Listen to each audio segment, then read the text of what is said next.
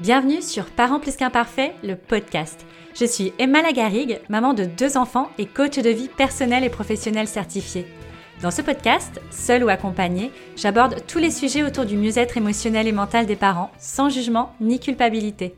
C'est parti pour l'épisode du jour. Salut à toi, parent plus qu'imparfait. Comment vas-tu aujourd'hui? Je réitère ma question. Comment vas-tu? Comment te sens-tu? Depuis ce matin, tu as sûrement demandé à plusieurs personnes comment elles allaient. Mais t'es-tu posé la question de savoir comment tu allais?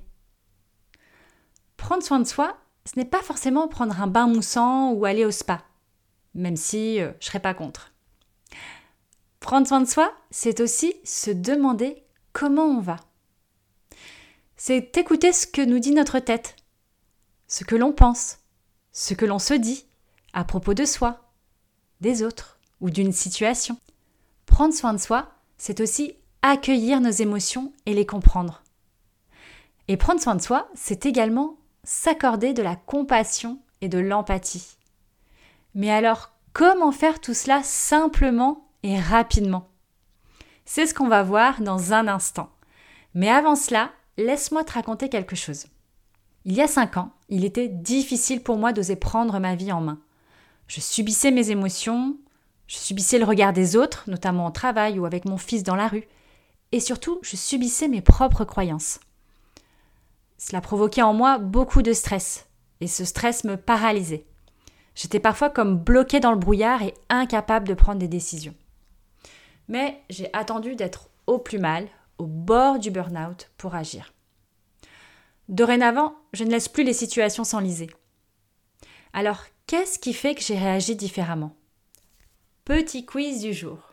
Attention, vous êtes prêts? Alors, à votre avis, réponse A, je reste chez moi et je, ne vois plus personne. Fini le stress, fini les prises de décision. Réponse B, je menace.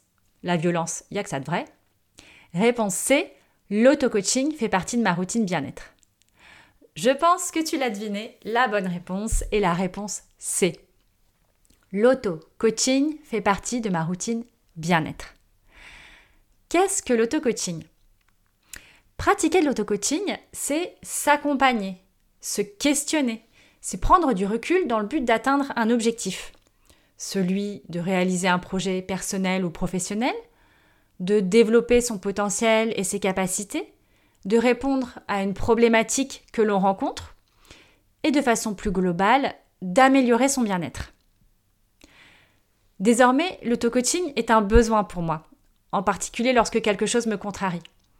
Cela m'aide à mieux me comprendre, à améliorer ma compréhension des autres, à accueillir mes émotions, même les plus désagréables, à prendre de la hauteur et surtout à passer à l'action. Comment faire pour s'auto-coacher Comme promis, je te livre aujourd'hui l'outil numéro 1, l'outil incontournable et puissant que tous les parents devraient connaître pour réussir à prendre soin d'eux simplement et en quelques minutes seulement. C'est un outil à la portée de tous car le seul prérequis est de savoir écrire. Cet outil, c'est le journaling ou le flot de pensée. Le flot de pensée, c'est la version adulte du journal intime de tes 15 ans. Comment réaliser un flot de pensée Eh bien, exactement comme tu le faisais peut-être dans un journal intime. Voici quatre étapes pour réaliser ton flot de pensée. Étape numéro 1, choisis un carnet spécialement pour accueillir tes flots de pensée. Et pourquoi pas choisir un journal intime d'ado avec un cadenas. Étape numéro 2, détermine un moment dans ta journée pour écrire dans ton carnet. Le matin, après la pause déjeuner, au moment de la sieste des enfants, avant de te coucher. Essaie de le faire tous les jours durant la première semaine afin de gagner en aisance. Étape numéro 3, écris tout ce qui te passe par la tête, même si tes propos sont complètement décousus. Ce que tu penses de telle situation, ce que tu ressens, ce qui te tracasse, ce qui te met en joie. Tu ne sais pas quoi raconter? Dans ce cas, commence par écrire ça, puisque c'est ce que tu penses à cet instant précis. Par exemple, je ne sais pas quoi écrire, mes pensées ne viennent pas. Tu verras qu'en rédigeant ça, tes pensées vont très vite faire surface. Et de fil en aiguille, tu te sentiras de plus en plus à l'aise avec l'expression de tes pensées.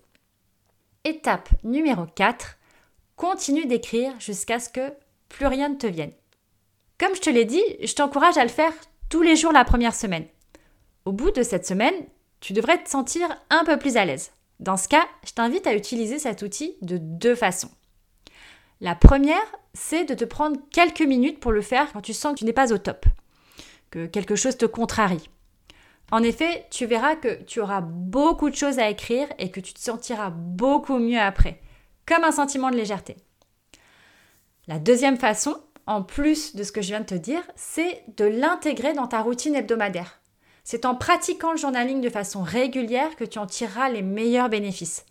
Alors ça peut être quotidiennement bien sûr, mais même une ou deux fois par semaine. Ce qui compte, c'est la régularité. Alors, es-tu prête à t'y mettre comme à tes 15 ans?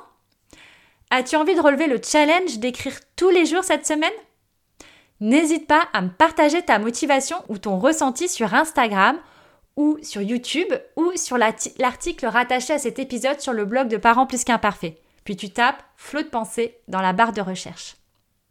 À très vite et surtout, n'oublie pas de rester imparfait.